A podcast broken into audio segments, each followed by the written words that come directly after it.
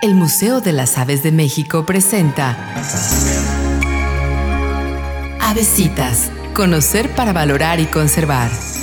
Las aves son parte importante de la cultura. Sus colores, formas y cantos las convierten en fuente de inspiración para artistas y científicos. La canción Paloma Blanca del maestro Miguel Lerdo de Tejada, compuesta en 1921, es una preciosa melodía que fue muy popular en su época y que a la fecha persiste en la memoria de los mexicanos, gracias a muchos cantantes y público que la recuerda con cariño.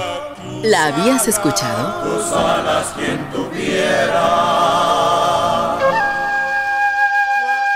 Avesitas. Conocer para valorar y conservar. Museo de las Aves de México, Hidalgo y Bolívar, zona centro en Saltillo, Coahuila.